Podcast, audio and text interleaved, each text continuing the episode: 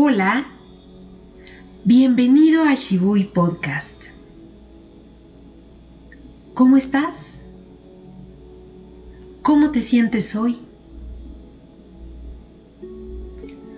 ¿Cómo te has procurado cuidado últimamente? ¿Qué tan atento has estado a tus necesidades? ¿Cómo estás? ¿Sabes? Somos el resultado de un montón de estímulos a los que estamos expuestos día con día. Sobre algunos de ellos podemos tener cierto control y sobre otros no tanto. Y sin embargo, sí que podemos hacer mucho para estar bien. Y ese bienestar depende de nuestros hábitos de vida. ¿Te has preguntado qué cuidados tienes para contigo últimamente? Y no solo de tu salud física, sino vamos un poco más allá. ¿Qué hábitos o patrones mentales estás teniendo? ¿Lo habías pensado antes? ¿Con qué frases alimentas tus pensamientos?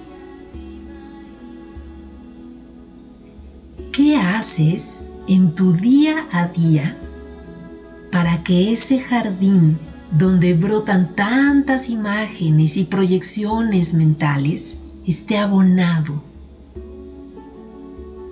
esté limpio de maleza y que tu mente sea un lugar precioso para estar. Hoy te invito a que te observes cuidadosamente. ¿Cómo han sido tus pensamientos habitualmente en estos días?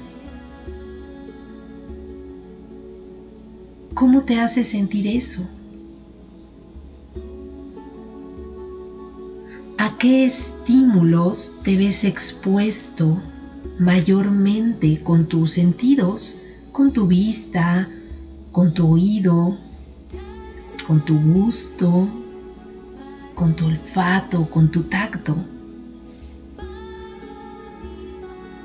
¿Y qué resulta de todo eso? Y quizá ya se ha vuelto un hábito en ti. Quizá ya no lo notas Pero recuerda que toda acción tiene su respectiva reacción. Y cada pensamiento que sembramos en nuestra mente nos influye e influye también en la vida de otros. Así que, ¿por qué no comprometernos a generar hábitos de pensamiento más sanos? Te invito a que generes la intención de ser más selectivo con aquello que reciben tus sentidos, a procurarte ambientes mucho más ligeros, mucho más gratos y que se reflejen poco a poco en tu forma de pensar, en tu forma de actuar, en tu forma de hablar. Porque recuerda, el cambio, el cambio genuino siempre viene desde el interior de aquellos que están dispuestos. Entonces, te invito a reflexionar. ¿Qué hábitos de vida y de pensamiento nuevos te gustaría intentar? ¿Estás dispuesto? Recuerda, la decisión de ese cambio es enteramente tuya y el beneficio es para todos.